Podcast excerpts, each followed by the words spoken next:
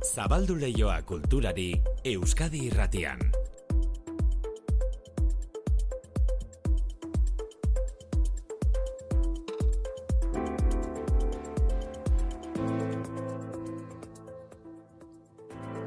Ordu biak eta hogeita mairu minutu Manu Etxe sortu arratsaldeo. Berdi maite. Bilbon gaur hasiko den giza eskubideen zinemaldiaren berri eman dugu. Mm. Ordu batean goizago abiatu dugunean eta horren alboan kulturleioan nabarmenduko duzu baita ere Miren Agurmea beren azken liburua, ezta? Ba, bai, poesiak eman dizkio miren agurmea beri saririk handienak, baina alor asko lantzen ditu idazle gisa eta oraingoan novela dakar, itzulerak izenekoa. Gaztengan pensatuz egin du novela, baina edonork irakurtzeko modukoa. Gaur egungo neska bat amasigarren mendera eramango du miren agurmea idazleak eta gaur egungo neska hori harremanetan jarriko du orduan benetan bizi izan zen emakume batekin, Martija de Jauregirekin, sendabeler, sendabelarretan aditu zen emakume batekin. Nola iritsi da miren agur amasigarren mendeko emakume honengana, ba lan eginez, ikertuz, Alan izaten dira gauzak, ez da batzutan esaten dugu gauza, holan, ez da dugu, ba, goiargitasun bate jotako izakiak baginalez, baina ez gara, langilea gara idazleok, ez da? Eta batzutan gure lan hori, ba, ba, edertu edo enfatizatu nahi izaten da, ba, alako esaldi ederrak esan da, baina, bueno, niri ze gertatu zitzaidan zehazki, marti jaukeratzeko, ba, azalpen kronikatxo horretan esaten zen, bere aitzitxa, medikoa izan zela, amazigarren menderen erdialdean, non eta lekeition. Horrekin esan dizu edan, eta hor bai ipini dut neuken fasia hotzean, ez da, non eta lekeition, neure jaioterrian, Lekeition miren agurmea beren jaioterrian mediku novelako protagonistaren aitona. Itzulerak miren agurmea beren liburu berria. Aste honetan nola diren gauzak euskal kulturari buruzko albisteak Ego Afrikatik etorriko zaizkigu. Zergatik ba Ego Afrikan musika garaikidean ari diren mundu osoko konpositore eta interpreteak elkartuko direlako eta euskal ordezkaritza izango dugulako bertan. Eun urte dira nazioarteko topaketa hauek egiten hasi zirela eta laurten lehen aldiz Afrikan. Ara joateko maletak prestatzen ari diren Mikel Chamizo, gure kolaboratzaile eta konpositorea eta nahiera dela puente akordeoi jotzailarekin hitz egingo dugu berehala kultur lehioan. Gaurko egunak azaroak hogei honek historia ikuspegitik esangura hondiko urteurrenak ditu, gauza jakina da, baina bestelakoak ere bai, adibidez, hogei urte dira gaur Bilboko Itxas Museum edo Itxas Museoak ateak zabaldu zituela. Bi hamarkada pasa ondoren, museoaren lorpenak bildu ditu John Rui Gomez zuzendariak. Urtean, bataz beste, berrogeta marmila bizita baino gehiago jasotzen lortzea. Urtera marmila ikasle baino gehiago erakartzen dituen hezkuntza programa eskaintzea. Eta hemendik aurrera joango diren ikaslek eta orokorrean bisitariek Selma Huxley, historialari kanadarraren berri jasoko dute. Amasegarren mendean ternuara, baleak harrapatzera eta makailoietara joaten ziren arrantzalen historia bildu zuen emakumea. Ari buruzko erakosketa jarrita. Lexuri Arri Zabalaga, Bizkaiko Kultura Diputatu. Eta bertan, bizitariak ternuako euskal balearen inguruko industria murgildu eta esplorateko aukera eukiko dabe. Lasa ibili erakusketa abrilaren zazpira arte zabalik izango edako.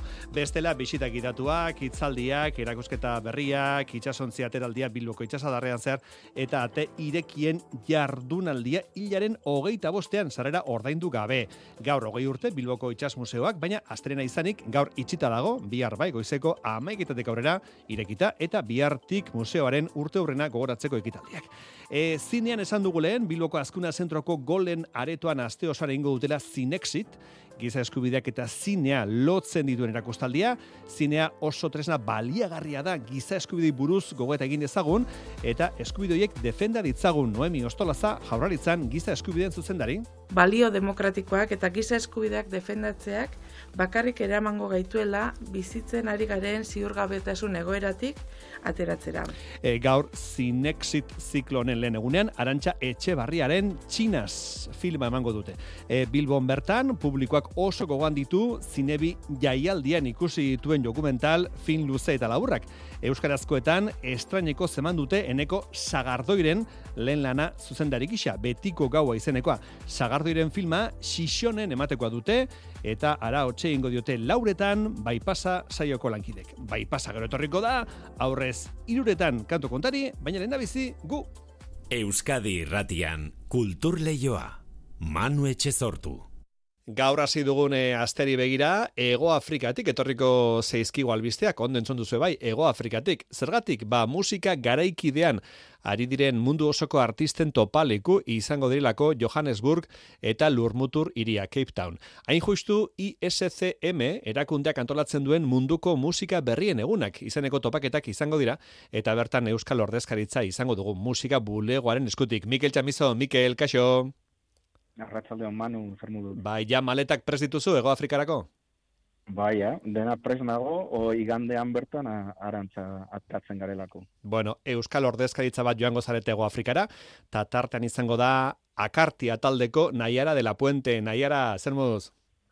Kaixo, sondo, mi esker. Zenbat urduko bidaia da, hemendik Ego Afrikara, ordu asko dira, ezta? Bu, pillo, guk Frankfurta jun beharko gara lenda bizita, handik nik uste amabi orduko bidaia dugula. Amabi ordu? Bai. Bueno, beraz, liburu pare batu irakurri ditzakezu bidean. Edo lo hartu, bai, bat bestea. Mikel, konta iezu euskairateko entzulei, zer da Johannesburgen eta Lurmutur irian egingo duzuena, zer dira egun hauek, musika garaikidaren egun hauek? Ba, begira, nik uste dut esan dezakegula dela musika garaikidaren zako ekitaldi historiko bat.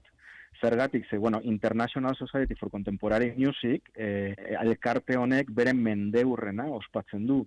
Salzburgon sortu zen, eta mila bederatzen da hogeita iruan eman zuen bere lehenengo jaialdia Londresen. Orduan, egun urte pasa dira, eh? eta orain ba, e, jaialdia Surafrikan egingo da. Zergatik, bizka bat e, baita ere elkarteak egin duelako bere historiari kritika eta etorkizunei erronkei keinu gisa edo Afrikara eramatea pentsatu du. Zergatik, ba, bueno, Afrikako musika klasikoa edo garaikidea oso ez ezaguna delako, inoiz ez dute egin festival bat e, kontinente honetan, ze urtero munduko herrialde ezberdin batean egiten da jaialdi hau, eta orduan mendurren arako erabaki dute ba, Afrikara joatea, eta azkenik ba, hango musika ere ezagutzea, mm eta eskuz horrekin baita ere ba, mundu guztietatik, e, herrialde guztietatik etorritako musikariak eta kompositoreak eta sortzaileak batuko dituzte amarregunez Johannesburgon eta Lurmutur irian han batera lan egiteko eta sorkuntza berri hauek e, publikoari aurkezteko. Bueno, beraz, erakunde honek eun urte bete ditu, mendeurrena, esan duzu horren dela eun urte sortu zela Salzburgon,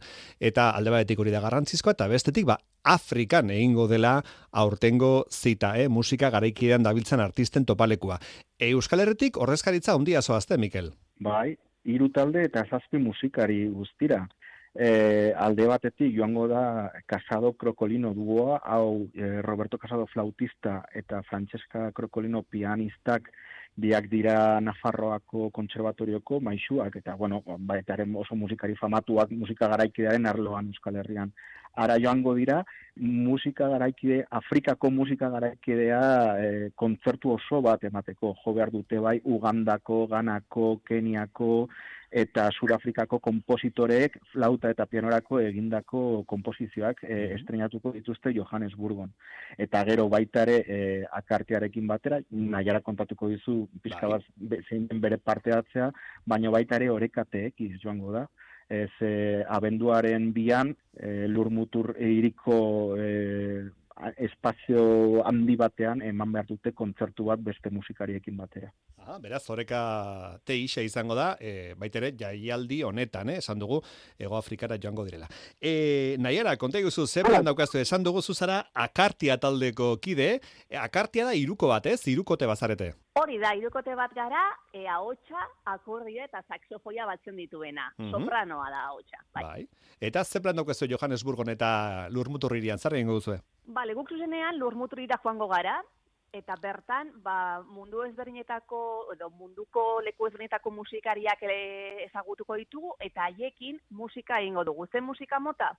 Ba, ISFM-ko deialdiak antolotutako e, lehiaketa horretan e, aukeratutako partiturak edo obrak estrenatuko ditugu. Mm Orduan, alde batetik e, trio moduan joko dugu eta bestalde egongo gara banan-banan nolabait e, beste taldetan sakabanatuta obra hauei forma ematen eta hauen estrenaldia ba, aurrera eramaten. Gure partez, ba, bi kontzertu emango ditugu, edo bi kontzertutan egongo gara, e, abenduak batean Young Blood e, galerian, eta abenduak bian Normal e, fundazioan. E, zer da zuentzat, e, horrelako esperientzia bat bizitzen duzu da biziko aldia, edo gonzare teleno ere kanpoan? E, trio moduan lehenengo aldia da, eta olako mundu mailako nazioarteko bari, e, kongresu batetan lehenengo aldia da niretzat ere e, musikari moduan. Bai, eta guretzat bari, aukera paregabea da guk, guk, egiten dugun lana aurkezteko, ez da? Jende aurrean, konposagile aurrean, musikari askoen aurrean, baina baita bari, ba, mundu osoko musikariekin e, lan estua egitea, eta kompositoreak ere ezagutzea, eta elkarlanean egotea. Berez, estrenatuko ditugun obra hoiek lehen da bizi edo aurreko gunetan, ba hori konposagileekin egongo gara lanean. Beraz, ba hori, estrenalea egongo da, baina baita konposagile horiekin lan estua. E, Mikel, musika garaikidea hitz egiten dugunean, berez garaikidea da, gure garaikoa da, baina oraindik ere gure belarriei kosta egiten zaie pixka bat musika mota hau entzutea. Bai, bueno, baina hori pizka bat prejuizioak direla esan dezakegu, ez? Ze, egia da, batez ere hogei garren, hogeita bat garren mendean, ja egiten den musika garaikidea oso, oso, oso barietate handikoa da.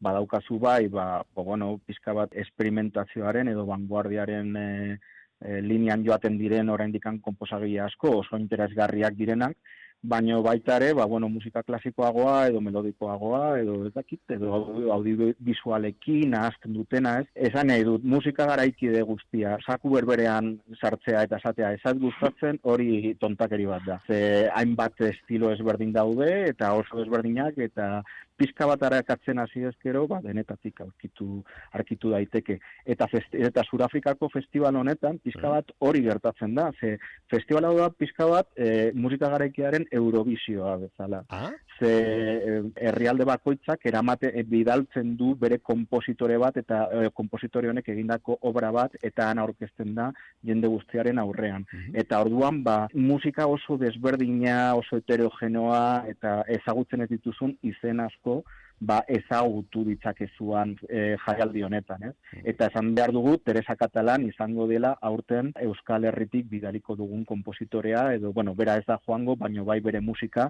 larrazpileko gentien trikuarritik izeneko partitura e, joko dutean e, Ego Afrikan. E, nahiara, esan dugu zuzara, akartia trioko kidea, akartia irukoa, eta zuen musika daukago hemen prest gure entzulei jartzeko.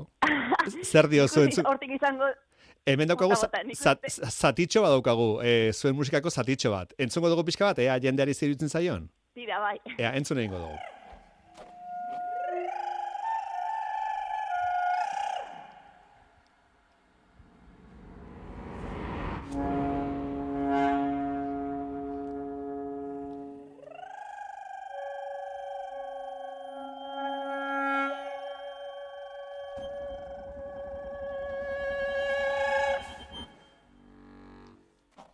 Hau da, akartia irukoaren musikaren adibidetxo bat, nahiara.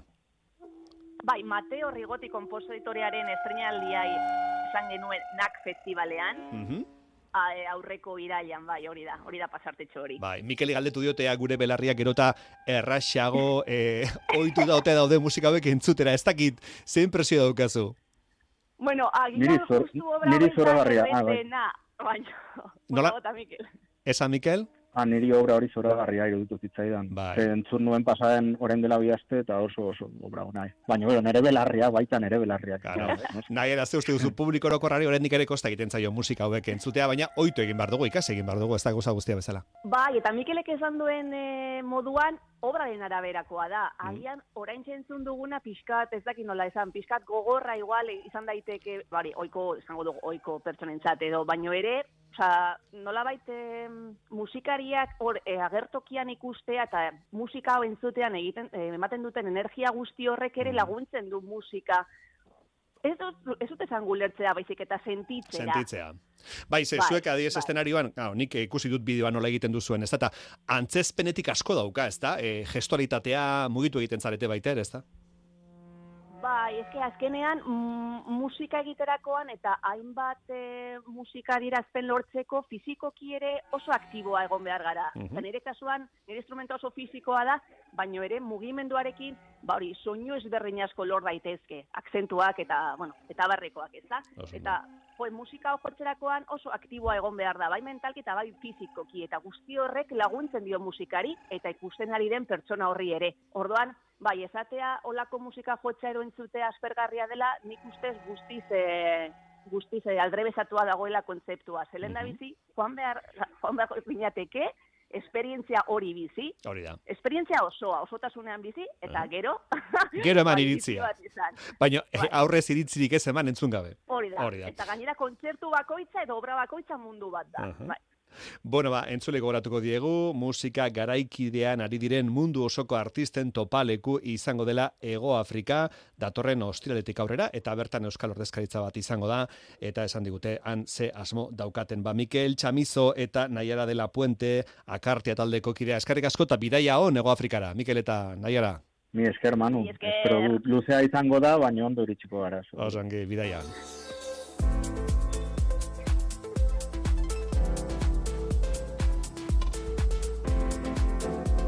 Euskadi irratian, kultur leioa. Zinera joateko proposamena Bilboko Zinexit jaialdiak urtero egiten duen bezala, giza eskubideen inguruko ausarketa egingo du pelikulen bitartez gaur hasi eta ostiala bitarte eta jaialdiaren ikur ere bada pelikulen ondoren egon ohi den mai ingurua. Gaur urrutira joan gabe Arantxa Etxebarria, zuzendaria eta Shinji Ye antzesle egongo dira Txinas pelikularen inguruan hizketan. Iker Zabala, Bilbo. Nimsat, Amairu edizio beteko ditu aurten Cinexit jaialdiak, zinea eta oinarrizko diren eskubideen inguruko zubiak plazaratu nahi dituen pelikula aukeraketa da. Jaurlaritzako berdintasun justizia eta gizarte politika zailak sustatzen du. Noemi Ostoloza da giz eskubideen zuzendaria. Cinexit erakustaldiaren amairugarren edizio honetarako oinarrian, balio demokratikoak eta giza eskubideak defendatzeak bakarrik eramango gaituela bizitzen ari garen ziurgabetasun egoeratik ateratzera. Giza eskubide eremuan lortutakoa konkista bada ere. Defendatu eta babestu behar dugun altxorra da. Lo que daría yo por tener un chino molaría un montón, pero no lo llames chino. Aurtengo lehen pelikula gertukoa da, Arantxe Etxebarriaren Txinaz filmak Madrieko komunitate txinaterra dauka ardatz, bi umeren arteko laguntasuna abia puntu hartuta. Izan ere, aurtengo lau filmeak fikzioak izango dira amairu edizioetan estrenekoz. Esti urresolaren 20.000 espezies de abejas ere izango da, aurtransen inguruko hausnarketarekin. Norvegiako Nat filmak mehatxu bilakatu den etxea izango du erdigunean, eta Until Tomorrow Iraneko thrillerrak emakume baten iesaldia kontatuko digu eskondu gabe ume bat izan ondoren. Ana González, Zinexiteko programatzailea da.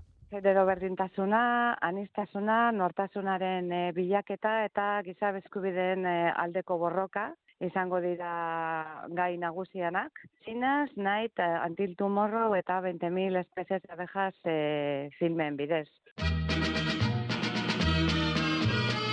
Come on, join the party. Urtero bezala klasiko batekin itxiko da Zinexit jaialdia, Billy Wilderrek zuzendutako Witness for Prosecution izango da. When I find me a happy place, that's where I wanna stay. Time is nothing as long as I'm living it up this way. Bueno, gogoratu Bilboko azkuna zentroko golen aretoan, aste osoan, egingo dutela Zinexit zine zikloa. E, literaturan, Miren Agur Meabe idazteak bere novela berria aurkeztu du itzulerak irakurle gaztei zuzenduta idatzi duen lana. Fantasiaz beteriko bideia proposatzen du Miren Agur Meabek. E, Amasei garren mendean bizi den personaia bat eta hogeita bat garren mendeko beste bat lotuko ditu. Mailu Odriozola konta iguzu. Marti Jade Jauregi aspaldi errapatu zuen miren agurmea idazlea. Emagina zen Marti Jade Jauregi eta sendabelarrekin lana egin zuen. Horretan aritzeagatik erbesteratu zuten Nafarroatik eta bere historia kontatzeko beharra sentitu du bai idazleak. Emakume honen aitonak lekeition bere herrian medikoa izan zela jakin zuenean eta bera erdigunean dela Marti Jade Jauregi erdigunean dela gaztei zuzendutako novela bat idatzi du. Niretzat gazteentzako novela bat da. Pertsona heldu asko daude, baina badaude hiru gazte, amalau eta amazazpi urte bitartekoak ere, ba, historiaren ari-ari betira egiten diotenak, ez da Katalin bera nagusia, baina baita beren ebagontzal, eta amazigarren mendetik etortako beste nerabe bat, Estefana. Eta orduan, oinarrizko helburua gazteentzako novela interesgarri bat asutzea izan da. Baina fantasiazko historia honen atzean badaude beste helburu batzuk.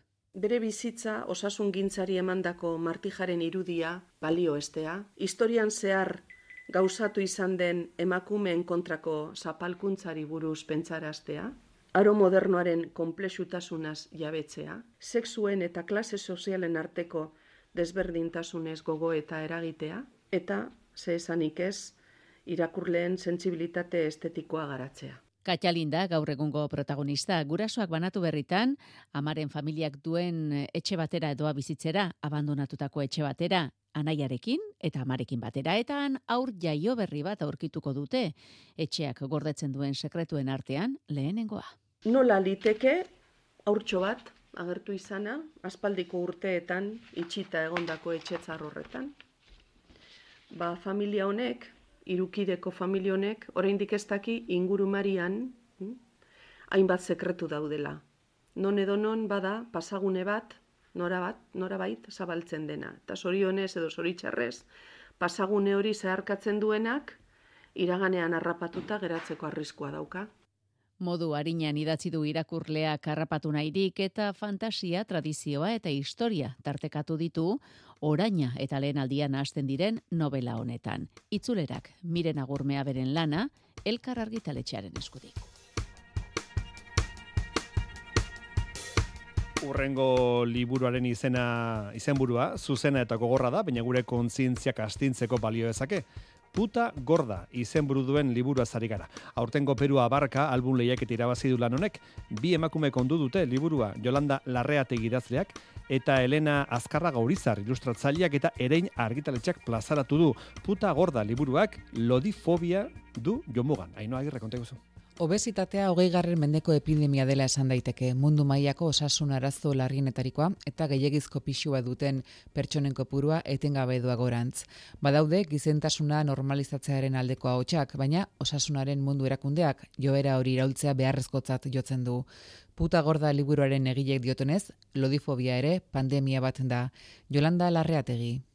Fobia hitza erabiliz eta trastorno bat dela kontuan hartuz, banik esango nuke lodifobia pandemia bat dela. Zer gainera lodi egon e, ezarren, barruti jaten zaituen e, zerbait da, ez? Olako, alako zulo beltz bat edo obsesio bat, ez?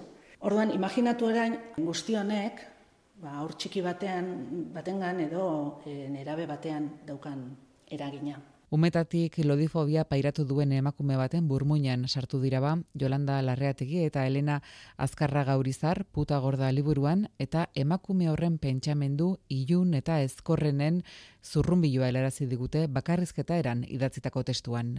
Ba, puta gorda lan hau dela estarrien korapilo bat, e, sokorro diar bat. Da itxasandian ba, bengala bat, isiltasunean oinazea, eta ikusten ezten minzorra. Azken finean, puta gorda bat izatea, da puta mierda bat. Markina Xemengo udala antolatzen duen Peru abarka lehiaketak lodofobiaren kontrako deigadarrau saritu du ba urten disko kolektiboa Nafarroan. Ostiralean plazaratuko dute amabi, amabi, amabi, deitu dioten diskoa, ostatu kolektiboaren lehendabiziko lana. Azkena markadan, iruñeko motu musika estudioan entzeatu eta grabatu duten artista Nafarren artean sortu eta landutako proiektua da. Musika tradizionala eta herrikoia ardatz duen lana. Beste beste, Melenas, Juarez, Exnovios edota e, Kokoska taldeetako kidek parte hartu dute diskoan. Itziar lumbreras.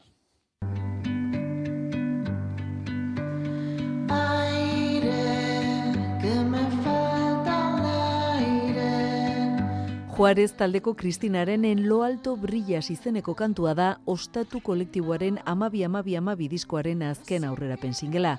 Nafarroako hainbat artisten abestiek osatzen dute albuma, gehienek elektronika, rock, indie edo pop musika gertuago dituzten taldeetan jotzen dute, baina proiektu honetan beste norabide bat hartu dute. Guillermo Mutiloa, diskoa sortu duen motu musika estudioko musikaria eta koizlea da. Lo que quise hacer fue como... Artista guztiak elkartu nahi nituen, baina formatu akustikoago batean, tradizioari, landa eremuari eta naturara bueltatzeko joerari buruz hitz egitea zen asmoa. Horregatik ikuspegi komertzialagotik atera nahi nituen eta sustraietara itzularazi. Herriaren ideiak irudikatzen duen horretara guztira. Al pueblo. Diskoa pixkanaka modu naturalean aziz joan da, Melenas, Exnobios, Kokoska eta Juarez bezalako taldekiden artean estudioan grabatzen edo entxeatzen ari ziren bitartean sortutako harremanaren ondorioz.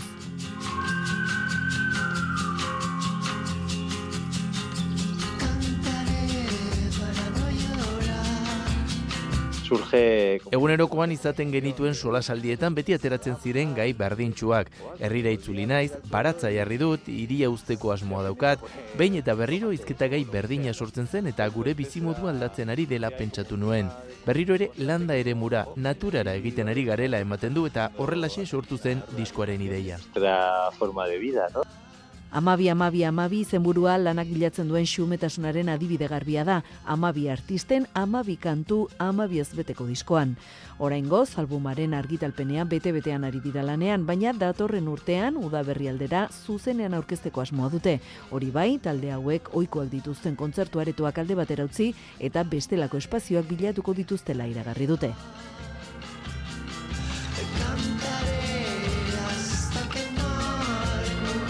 Errematea, saioari errematea jartzeko momentua heldu zaigu. Datorrela ziztu bizien estudiora Josene Etxeberria, datorrela. ¡Vámonos al viaje para buscar los sonidos mágicos de Ecuador! Bueno, Bart jokatu dute lautordiko finala, Etxeberriak eta Altunak, Altunak irabazi du. Euskal Irratiaren bidez jarraitu nuenik finala Mhm. Joseina eta konturatu nintzen. Gailas, ez? Eh, Ariz Gaiastegi, Kepa Iribar eta Oinatz Bengo etxea irukoa, eta hemen estudiotan jon altuna. Eta konturatu nintzen, eh, saskioloi partietan bezala, eh, jokalariek atxeen aldia hartzen dutenean, deskansatzeko esertzen direnean, musika jartzen dutela, eta bestea beste hau, jarri zuten. Buah! Zer urte esan- batzuk, eh? Badit urte urte batzuk, eh? Baina, bueno, oraindik ere badira kantu batzuk festetarako eta ezinbestekoak direnak, eta hau horietako bat Batzo, dudari gabe. Euskaira entzunez konturatu nintzen, atxeen aldietako batean, hau jarri zutela frontoian, eh? Norena da kantua, Manu? Saxena! Sax! Alemania erdileia, eta kantuaren izenburua? Ecuador! Ez da Argentina, Ecuador, Ecuador! baizik.